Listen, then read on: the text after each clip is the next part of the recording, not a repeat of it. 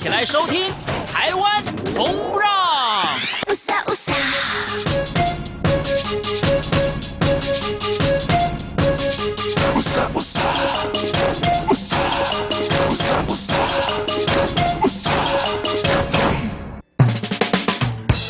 广播电台来自台湾的声音，欢迎您收听今天的台湾红不让，我是维珍。周二台湾红不让进行的是台湾走透透系列，跟您分享在地的好山好水、好吃的美食以及好温暖的人情味。但现在好重要的事情要跟大家来公告，也就是我们的台湾红不让的年度活动——台湾意象在我家的第二弹呢，已经在如火如荼的进行当中了。不过呢，只要参加就有机会得奖，而且每一个人是不限次数的参加。那先用。今年的礼品来诱惑大家一下。今年呢，包含有品牌手表、品牌耳机，还有呢各种的三 C 产品之外呢，同时之间还有一个增加的视频彩蛋奖，主要也是让我们三位主持人呢，就是来跟大家露个脸哦。然后呢，包含了施贤琴、王文兴还有维珍，我都是各自出了不同的题目哦。不过大家要看这个视频彩蛋呢，才能够知道题目，然后回答呢就有机会获得是故宫的。精美奖品。不过在主线的台湾意象在我家的活动当中呢，也非常的简单，就是把你身边周围任何跟台湾有关的人事物都可以拍下来。比方说你的同学、你的同事，然后呢，来自于这个台湾的伴手礼啦，然后呢，你周边跟台湾有关的企业，其实都可以作为你拍摄的标的。画质不用太好没有关系，当然如果画质好的话更好，不过不影响参加这个呃抽奖的相关的权利就是哦，总之呢，拍下这样子一个主题照片之后，以两百字以内的文字稍微做一点介绍，然后附上你个人的资料呢，就可以来信到维珍的 email，就是三三八八 at @rti 点 org 点 tw，当然包含整个活动办法以及这个视频彩蛋相关所属的网址所在呢，都在央广的官网当中，也就是三个 w 点 rti 点 org 点 tw，奖项非常丰富，快点来参加哦。续在今天节目当中跟大家分享哪些主题呢？包含在开场有本周台湾旅游新闻之外，在幸福这一站呢，今天要跟着大家一起前往的地方就是在花莲富里。那富里呢，事实上在这个特殊的时节，就是在当下现在有一个非常具有代表性的活动，也就是在当地的六十担山呢有一个金针花季哦。然后在这个时节就可以看到开出非常美丽的金针花海。不过除此之外呢，富里本身也是深具了各种体验的特色，当然原本就属于花莲的山海风景之外呢，这里也有全台湾的第一个有机村。有机的概念我们都知道，但如果整个村落，整个城镇都是以有机主题来打造，又会有什么样截然不同的风格呢？今天来跟大家分享。节目的最后，旅游放大镜从一首歌曲认识台湾一个地方。今天我们要介绍的歌曲呢是 Space Cake，也就是史贝斯考克所演唱的《打开门》。事实上，这首歌曲里面就涵盖了非常多来自于东台湾，尤其是台东的风景。那我们今天就介绍歌词当中有出现的台东县的东河乡，除了以都兰村还有东河包子闻名之外呢，东河乡还有哪一些旅游跟历史特色呢？今天也来跟大家分享。现在进行的就是本周台湾旅游新闻。好，首先要来说到的话呢，就是截至今年目前为止哦，这个有一个消息传出来，就是陆客来台旅游的人数呢是不如以往的数字亮眼。其实也不只是今年很多的新闻在讨论哦，然后包含因为选举要到啦，所以呢又有这些民意代表们啦，或是一些政论的节目，也特别针对相关的议题来进行讨论哦。所以也传出呢，可能背后陆客来台旅游人数改变的原因之一，就是在台湾的政府。部门呢就进行严格审核证件这样子的一个政策的改变哦，但对此内政部移民署也特别做出了回应。首先是在人数下降的部分，事实上根据统计，今年一月到七月陆客入境的人数呢，还比去年的同期增加大约有一万七千人次，而申请团体跟自由行的人数，其实也比去年同期增加了四万七千多人次，也就是说到是因为申请不见得就会马上来到台湾，所以申请的人数变多，实际来台人数其实也是变多的。同时之间呢，这背后原因也在于，像是自由行的入境证提供是为期三个月的有效期限，所以入境的时间呢也会依照个人的需求来安排。那如果遇到假期或是旺季呢，当然人数上就会有所变化。同时呢，目前也针对部分从事商务工作来到台湾的朋友，如果多半都是单纯从事来到台湾的商务工作，再加上呢有多次的出入境的需求，而移民署呢其实也将协助改以商务多次证来到台湾的服务哦。结论就是呢，移民署表示持续欢迎大家来到台湾进行活动，同时之间呢，其实也会继续提供在地安全友善的优质旅游环境。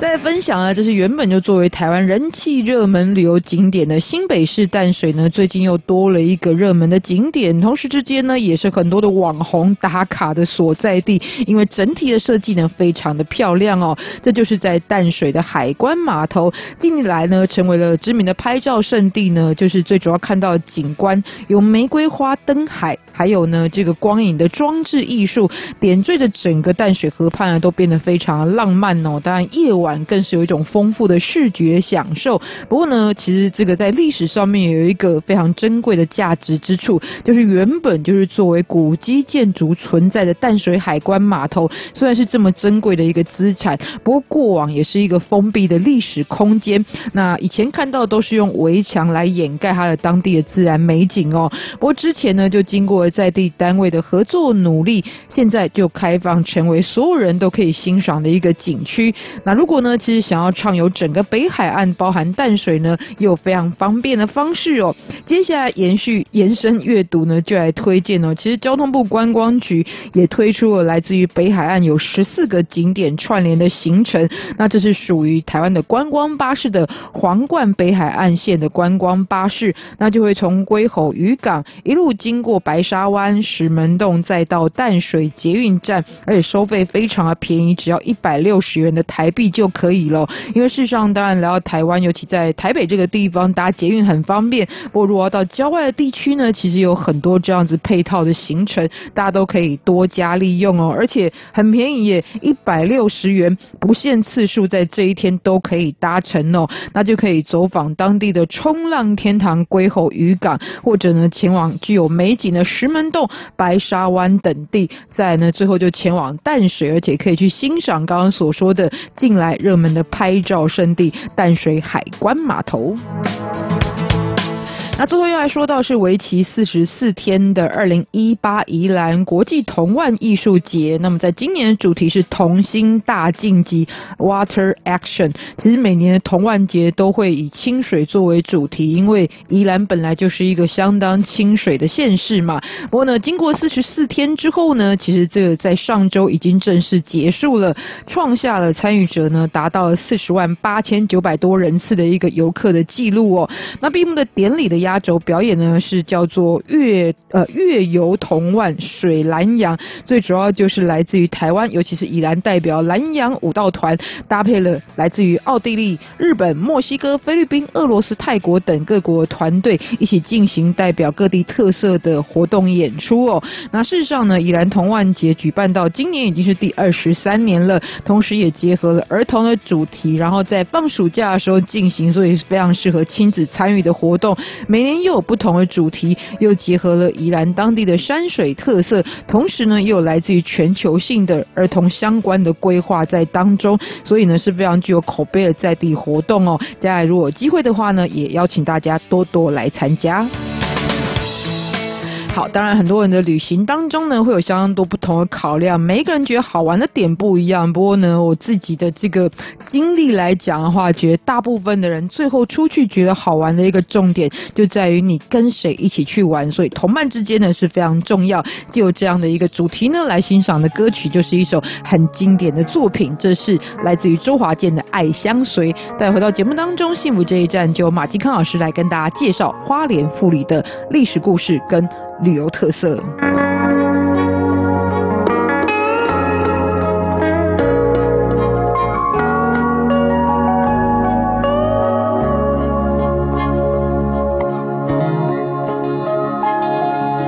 想你，忍不住我提醒自己，伤了心，有些事也要过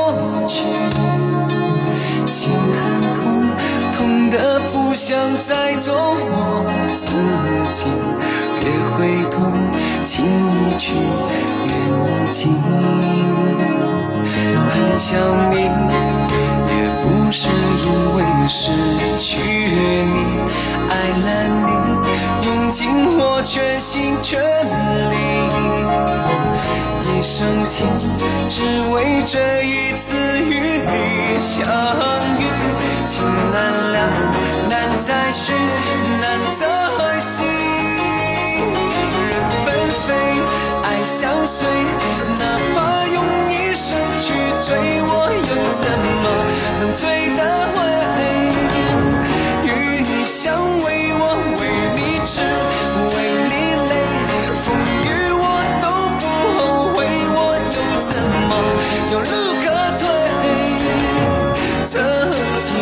情，你给了谁？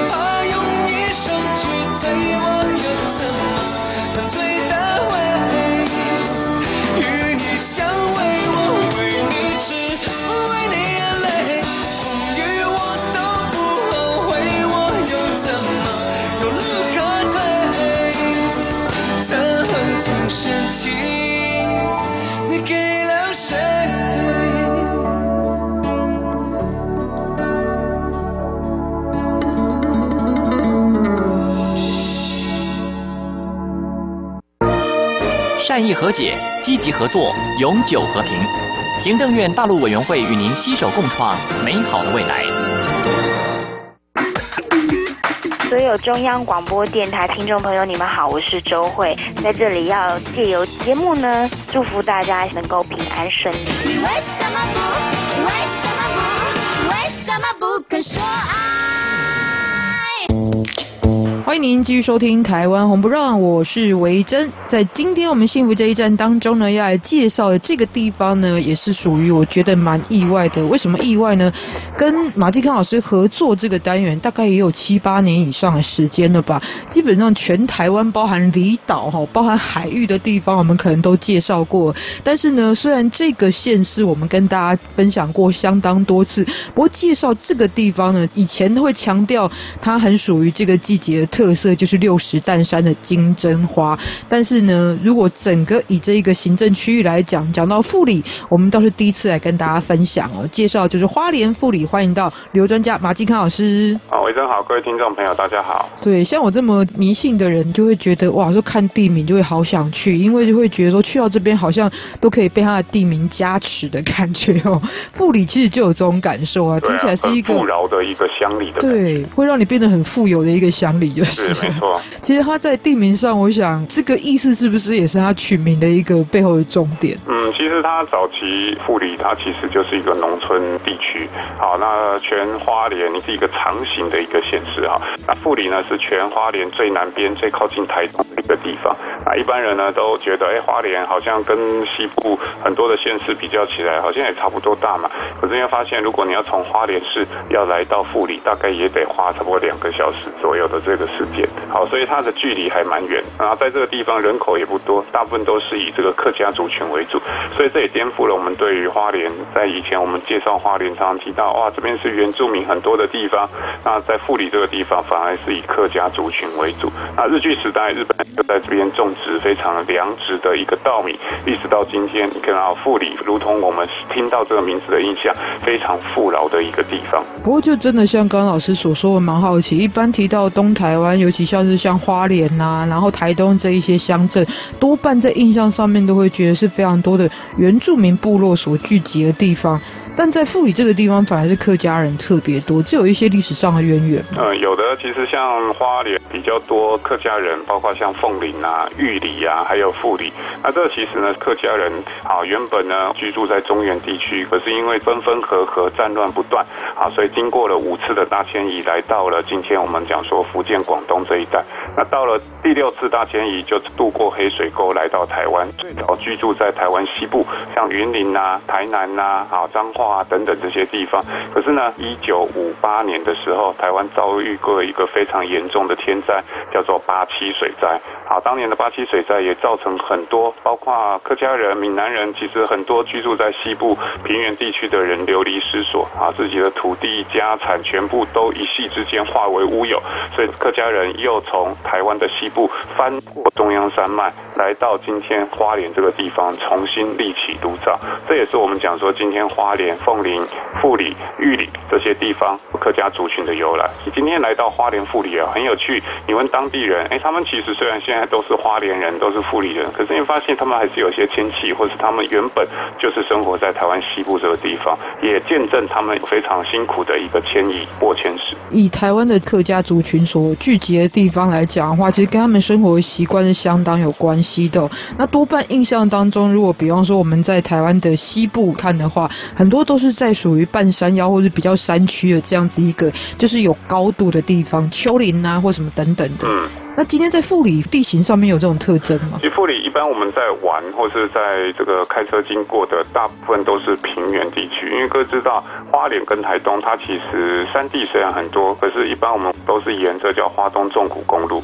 花东纵谷平原呢，它其实相对来讲山地没那么多。可是就像维珍刚刚问的问题，很多人说，哎，富里难道就只有平原地区嘛？其实错，因为富里呢也包括了中央山脉，还有包括了海岸山脉。啊，它中间的花东纵谷。平原地形也是非常多样，所以不单单只是平原地形哦，还有包括像刚刚提到六十担山呐，啊，它其实就是一个海岸山脉的一个山头。今天在这边种满了金针花，也成为观光还有包括产业非常重要的一个地点。金针花其实是很多人经常听到台湾在属于季节性的活动介绍当中的一个大热。对，现在正是旺季啊，花开的正美的时候。就现在刚刚，对对对，就是八月。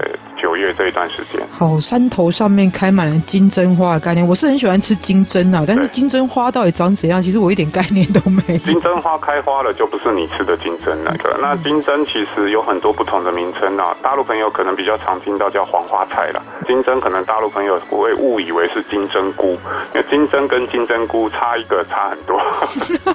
那金针花其实它是属于百合科的花哈，那它其实也是印象当中的这个。母亲花，因为我们一般，呃，这个过母亲节，大部分都会选择送康乃馨。康乃馨是外来的啦，真正的母亲花是金针花。因为金针花它又叫萱草，那成语有一个叫做春萱并茂。那春指的就是乡村，它是父亲；萱指的就是萱草金针。春萱并茂指的就是父母亲都健在。哇，这是人生最大的幸福。看它里面的萱草就是我们传统的母亲花。嗯，那不过当然现在的一个重头戏，大家来看到这边也最主要来这边拍一张可以放在 IG 啊、脸书啊、社群上面非常美的美照。是的。所以在这个季节当下，当然参与的朋友是非常多，也在于这个地方的景观的一个壮观性，就是这是不是原本在这边就是有这样子金针花的种植？呃，其实金针花也是后期啦，因为早期客家人来到这边，其实还是以种稻米为主，一年的产量大概就是六十担呐。好，所以呢，当时那个地方没有名字，大家问说，哎，那里是哪里啊？就是一年产六十担米的地方，所以叫六十担山。那后来呢，也因为稻米的产量越来越多，大家想说，哎，可不可以种不同的作物来发展不同的产业啊？金针呢，研究半天，哎，发现这个地方海拔高度最高也差不多九百公尺。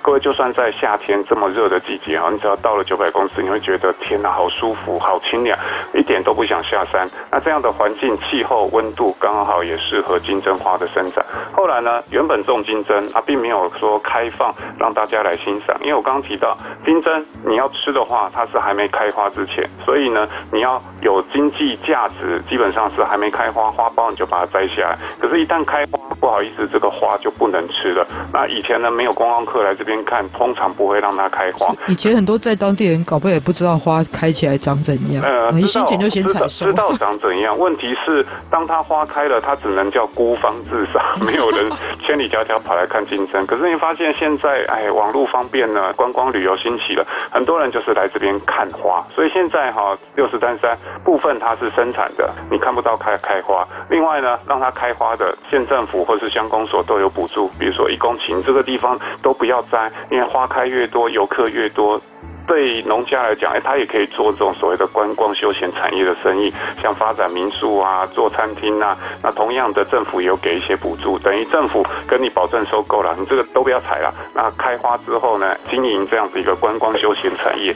在这边你也可以看到产业的一个发展，从早期农业到后来制造业，到现在就是观光休闲服务业。好，农家也与时俱进，做不同的改变。跟着这个观光，然后转型之后，大家才可以看得到一个特殊的景色。就是哦，当然呢，如果呃大家有机会想要去看一下六十担山的概念到底是长怎样，之前呢，其实台湾有一部电影叫做《河豚》哦，然后也获得了日内瓦国际影展的这个相关的奖项。这部戏当中其实就是以六十担山作为主要的背景。如果你搜寻不出来是为什么？因为这个“担”其实就是石头的“石”这个字，只是不一样的一个破音的发音的方式就对了哦。不过当然在富林呢，还有更多可以去旅游体验的乐趣，待会回来再继续跟大家介绍。 그.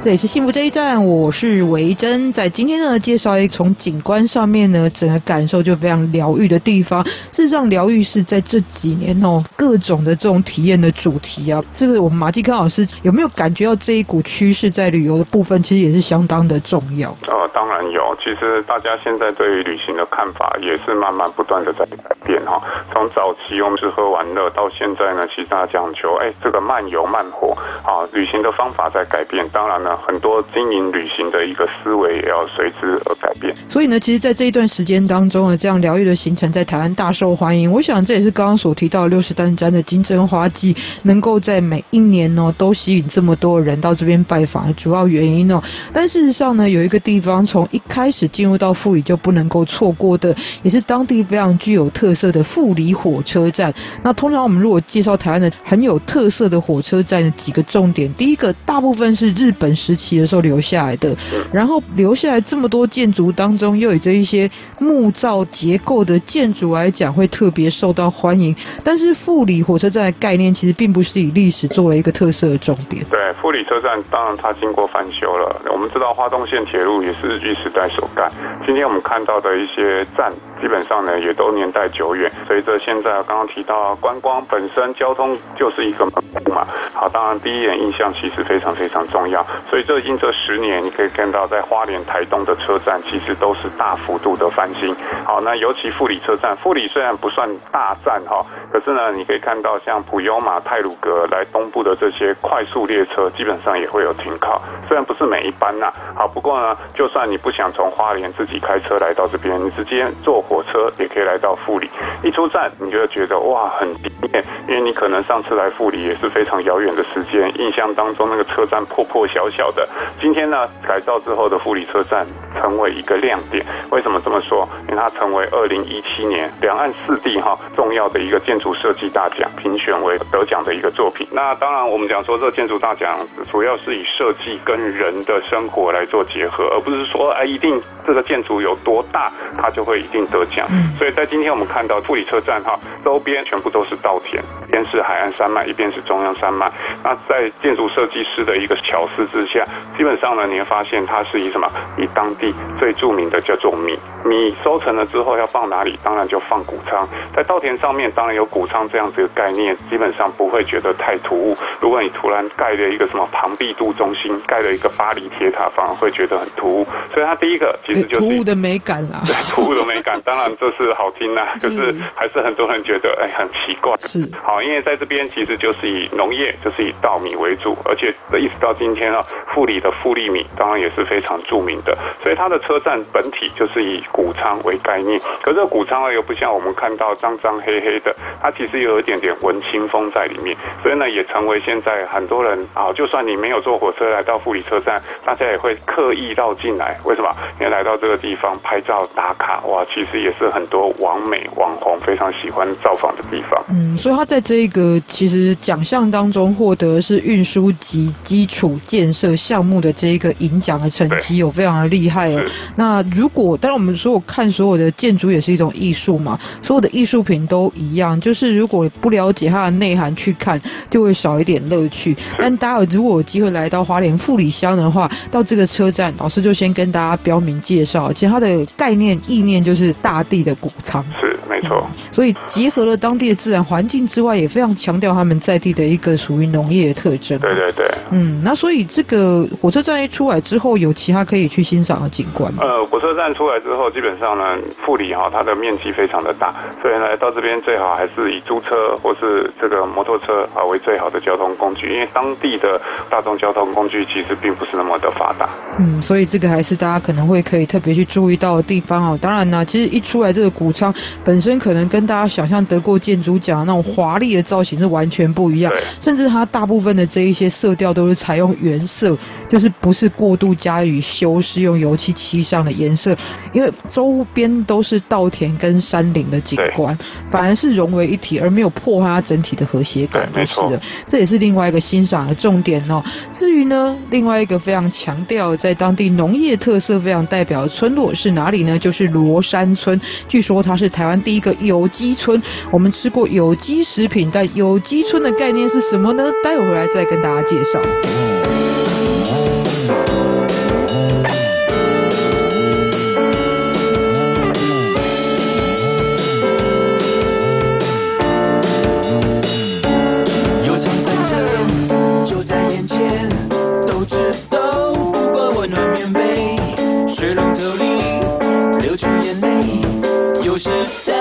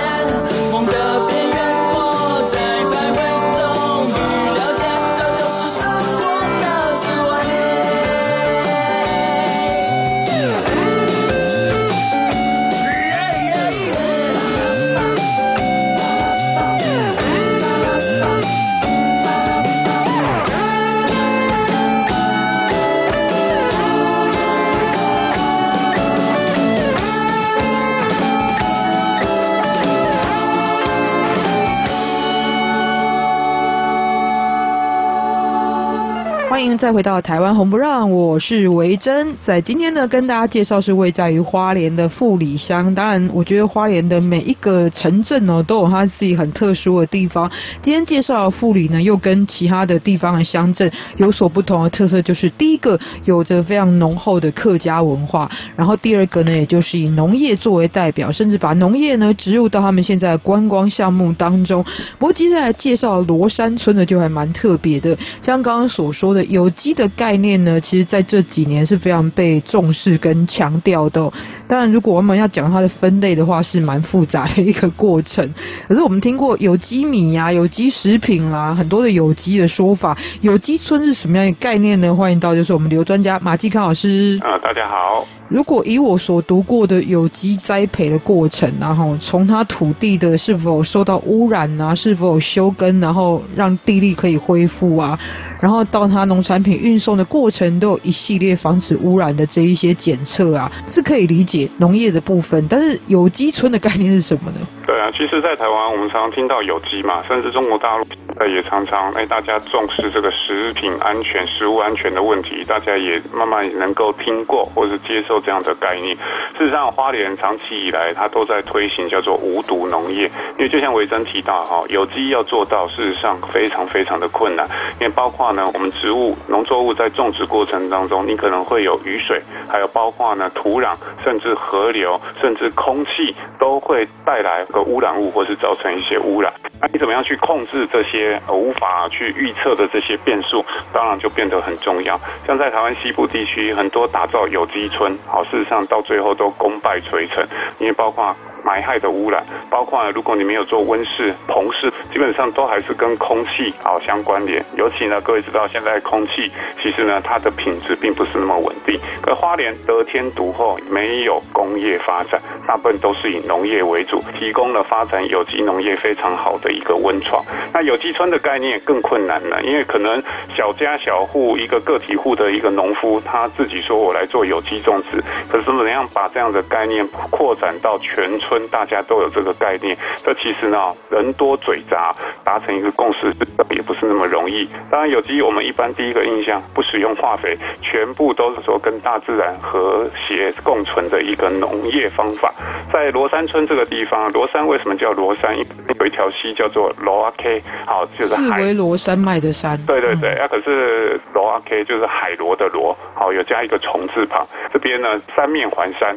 一面呢，就是面对的花东纵所以它其实算是一个封闭的村落。因为后面呢，其实就是六十担山，所以整个的地理环境，你会发现这条溪流它是从后方的海岸山脉流下来。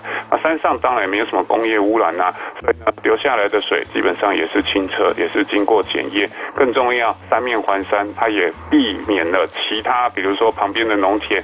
哎，虽然我这个村是有机栽培，可是旁边的村落可能还是惯性农法，还是在喷农药。会有的时候，你发现我们到西部地区这一块田叫有机，旁边呢人家正在喷农药，风一吹过来，稻田还是会受到影响。所以它三面封闭的一个特色，也形成了它封闭的一个村落。更重要，当地有一个推手，也就是当地叫做银川米哈，内蒙古有一个地方叫银川市，就是那两个字。那这个人呢很特别，他是念到硕士好回来种的米，所以他的米呢，其实当年并不受到他父亲的一个认同，因为他父亲其实就是传统惯性农法，他想说我把你抚养长大，念那么多书，你回来还给我种稻，好，当年就是希望他脱贫能够不要种稻。怎么比得上我的经验呢？对对对，所以刚开始时候其实非常困难。好，可是呢，他也意识到哈，这个其实是未来的这样子一个趋势。所以虽然很多人当时反对，可是他还是义无反顾去做，一直到现在跟当地的农民就是契作。因为农民为什么要去喷洒农药？他希望第一个产量高，第二个呢，我们同样的土地，这个土地生产产值高。所以讲到底，基本上还是为了利益嘛。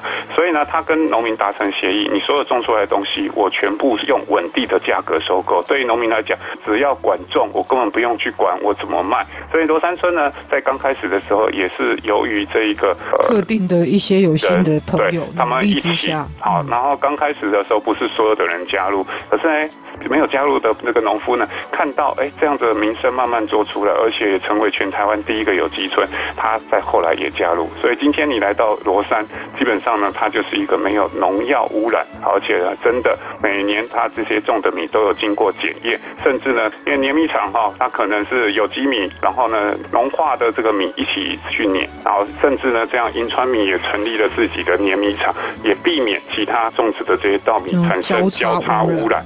对，所以现在一贯化的作业，打造出了我们讲说罗山村全台湾第一个有机村的名号。可能在其他市面上买到他们相关的有机的产品嘛，哈，或者是大家对于它有机的健康的重视来讲有所理解。如果回到旅游本身来讲的话，我们前往罗山村的话，以有机作为主题的行程可以有什么样的体验？呃，其实在这边啊，最好玩的一个有机体验，因为这边除了种稻米之外，当地还有种黄豆。那很多人呢，哎，平常有在打打豆浆啊，他也会来这边买。可是这边买黄豆，它的产量是非常少，因为台湾的黄豆大部分都是进口。可是来这边，你可以有一个体验，什么体验？自己来制作豆腐。因为客家人呢、啊，他其实非常的勤俭，他也会用这个黄豆来做豆腐。罗山呢，它有一个非常著名的景点叫罗山泥火山。这泥火山呢，到目前呢还可以看到小小鼓出的那个，有点像是这个涌泉的感觉，它就是一个泥浆。那拿回来之后呢，上层的水其实就是做豆腐的这个卤水。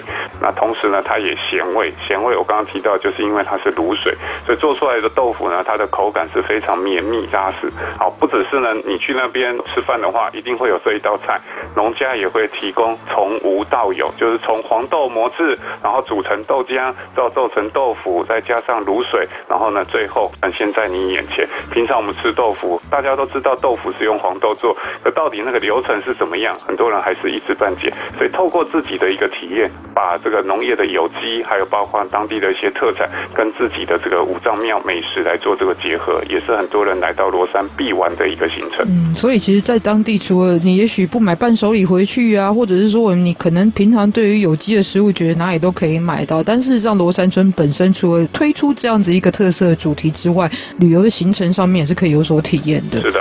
但最近黄豆是一个还蛮特殊，在中美贸易的时候，啊、重点的新闻就是了。对，然后在这边还有包括像罗山瀑布，好，那这个罗山瀑布呢，就从火山泥池那个地方就可以看得到，也是罗山村非常重要的一个地标。那一般来讲呢，要走到那边需要花一些时间，大部分人其实就是从这个罗山的火山池远眺，好，因为这一个罗山瀑布呢，高度大概一百二十公尺，还分为上下两层，水量丰沛的时候，你发现远远的就像一条银色的项链一样，也是非常迷人的。嗯，所以从一开始讲到六十担山属于自然景观，到现在呢，新的一个概念打造了富里火车站，然后呢，在接下来呢，进到有机村，也就是罗山村哦。事实上，整个富里可以体验的重点非常的多，而且每一个都很结合我们刚刚跟大家所说的，符合现代人需要疗愈的这样子一个行程就是了。是的。今天也特别来跟大家推荐，也再次感谢我们旅游专家马继康老师。谢谢，拜拜。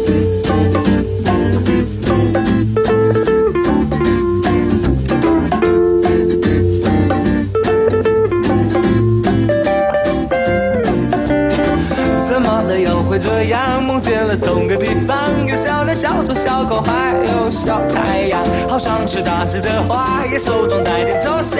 哦，弗洛伊德告诉我的梦是怎样，一阵清风吹过来，思绪也动到心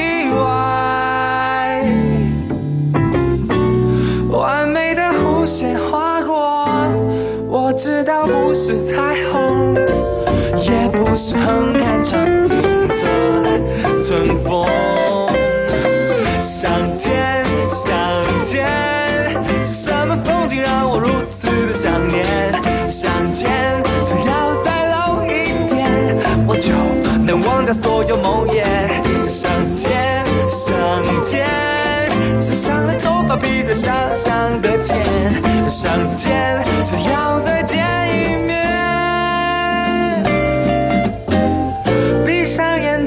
在，他出现。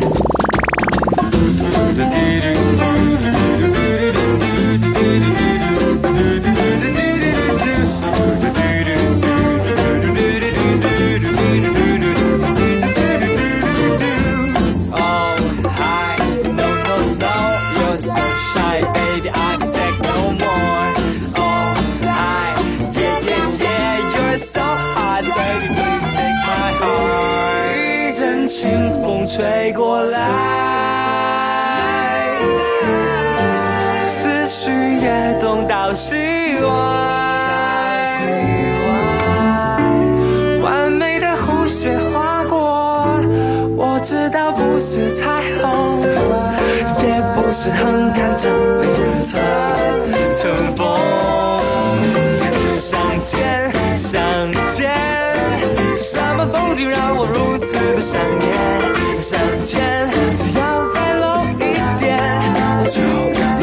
所有梦魇。相见，相见，想象的头发披着想象的肩，相见只要再见一面，闭上眼睛等待。么了？又是这样，梦醒在同个地方。你的脸逐渐明朗，却又让我陷入迷惘。美梦它总是这样，满足了我的愿望。哦，虽然这一切都只是大脑在说谎。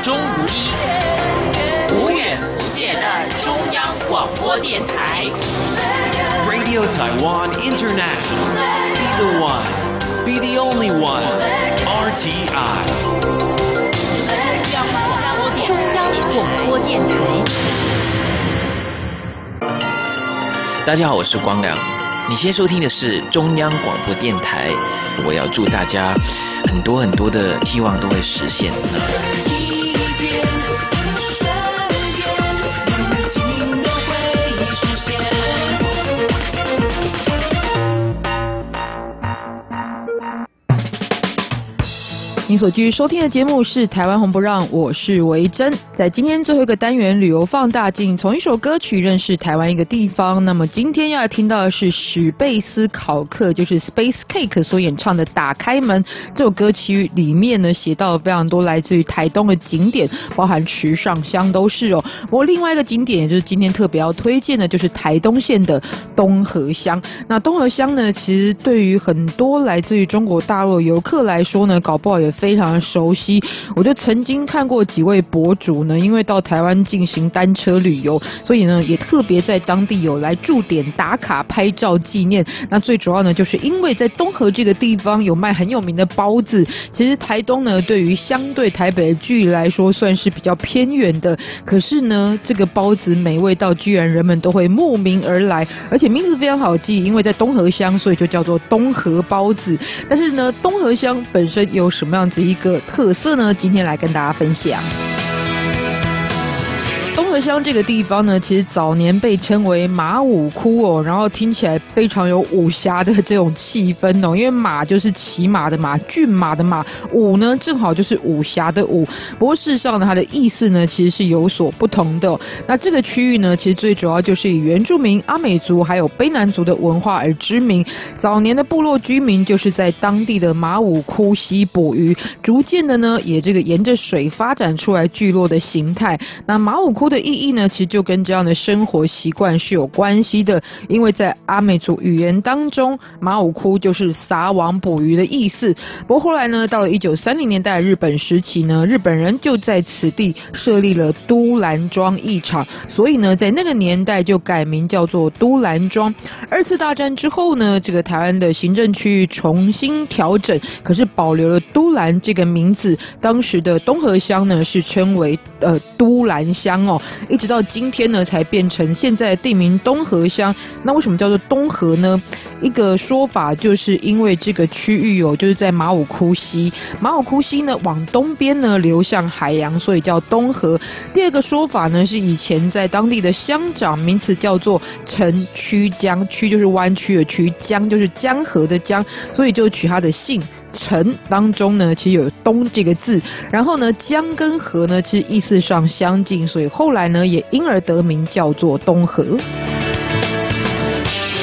不过现在东河乡呢，其实来到此地，有可以看到很多像是艺术家打扮的人，或是你会发现很多来到台湾常住的外籍人士呢，甚至都会聚集在当地哦，甚至也就在这个地方呢落脚下来了。也就是因为这个地方非常舒适的一个自然的风光哦。到底有哪些风景区呢？第一个推荐的就是东河桥风景区。那这个桥呢，其实大概是从日本时代开始就已经是当地非常重要的一个交通。枢纽，而大约是在二十年前吧，因为道路拓宽的关系，所以新建了新的东河桥之后，旧桥才功成身退，并且转型为观光特色。那旧桥是矗立在河床上非常壮观的石灰岩的巨石之间哦，同时因为位在于马武窟溪的这个出海口一带，所以景观上也特别的丰富。但这一座建造于一九三零年代的旧东河桥呢，本身就很有可看性哦。首先先第一个就是在一个桥上面，居然有两种不同的设计哦，那跟一面两次的概念很像哦。但是在一九三零年代就有这样子一个在建筑上非常精进的技术哦。同时之间呢，这样子一个一桥两设计的考量呢，也是来自于在当时的设计者已经拥有这种对于自然保育的一个比较先进的观念哦。那可以看到整座东河桥呢，一半是拱形的结构，另外一半是支架式的桥墩。然后呢，最主要就是为了保持在这一个河流的巨石呢，能够有非常完好的样貌，所以呢，才会有这样子一个特色上的设计。同时，周围也结合自然环境来打造，所以呢，后来也被列为是台湾的历史建筑百景之一。再来，在东河乡呢，非常值得去拜访，就是金樽游憩区。那为什么叫金樽呢？因为海湾的地形就像是一尊酒杯，所以也被称为是金樽。而且另外呢，这个弯曲的形状也看起来很像船锚吧，所以也有人把它称为是锚岛或是锚状礁。而在当地呢，非常具有特色的，是一个跟海岸平行的陆连岛。准确来讲，它是一个连岛的沙洲，也就是跟台湾的本岛有所相连形成。成了一个沙洲，那就是过往呢，就是海浪跟沙石之间不断交替的沉积作用所堆积出来的，而且呢，也是台湾唯一一个正在生成、继续生成的陆连岛。那最主要特色景观就是只有在退潮的时候，沙洲才会露出海面，这时候呢，才能一探究竟，非常有特色哦。然后在当地呢，整个金樽休息区绵延三公里的沙滩呢，也是远观这个陆连岛全貌最佳地点，望着海。海洋看着陆连岛，而且在这边呢，又有这种咖啡雅座，可以非常舒缓的来欣赏。同时之间呢，其实，在金樽游憩区有也是这个举办国际冲浪赛的所在地有，所以呢，也会看到很多来自于国内外的好手，然后在这个特定的季节呢，就举办非常精彩刺激的冲浪活动，所以也是台湾代表的冲浪圣地之一。不过当然呢，很多人造访东河乡的最大理由呢，就是来探索当地的原住民部落，尤其是都兰部落。那过往呢，在台湾就有一款书包卖的非常好，就是都兰国小的书包。所以呢，由此也让都兰部落呢受到更多人的认识。都兰的意思在阿美族语言当中呢，就有一堆石头的意思。这源自于过往在这边开垦的阿美族人，就会从田地里面挖出很多石头，然后就把它们堆砌起来之后所形成的景观。那都兰部落呢，其实就在东河乡的南端这个部分，地理上的位置呢，就处在于海洋山脉的山路之间。哎，最主要依靠这一座山脉，就是属于包含卑南族跟阿美族都视为圣山的都兰山。同时之间呢，又面对非常辽阔太平洋，所以呢，除了是阿美族文化的一个重镇哦。同时之间，也就是这样子一个自然的景观，吸引了很多外地的人士、艺术家还有音乐家进驻到当地哦，感受非常舒适的一个生活形态。所以呢，是充满了艺术气质的一个部落。那当地呢，其实最有特色的就是刚刚所说的圣山都兰山，除了是一座自然景观之外呢，其实也具有人文历史上的意义，因为呢，过往哦，在这边就挖掘出来了完整的。属于新石器时代的卑南遗址。那其实对于都兰山的崇敬呢，会发现原来源自于非常久远之前，因为在卑南遗址当中就挖出了很多石棺，所有的石棺都有一个特色，就是全部都是面向都兰山，表示呢，也就是回归到最后呢这个神圣的地方的意思哦。总之呢，其实这样子一个在新石器文化上的保留呢，也是相当珍贵的，也就是在都兰山当地的卑南遗址。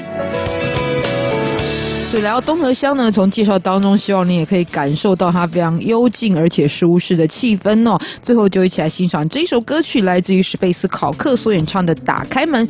音乐声当中也要跟您说再见了，不要忘记下周同一时间也要继续收听我们的台湾红不让台湾走透透，同时继续参加一直到九月中为止的台湾红不让年度活动，台湾意向在我家，继续来参加拿奖品哦。下周再见，拜拜。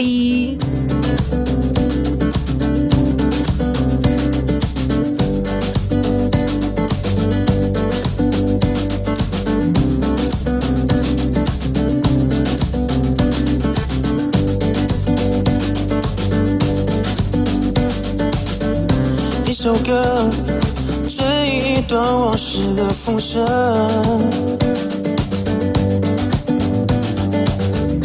一首歌，问自己有没有好好学会活着认真。台湾美丽的天光，是上到你的风灯，青城山，东河是家绿色的感恩。三千台承诺的见证，共同敲响白色的前程。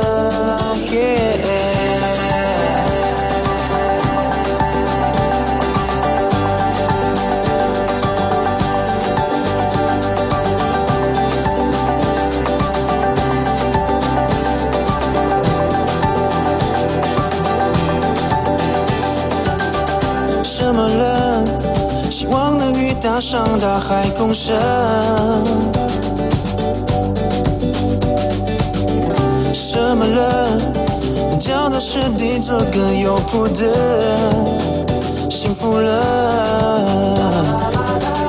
在呼吸的是万物，用眼神的嘉明湖。阳光下，白云珊瑚紫色的回声。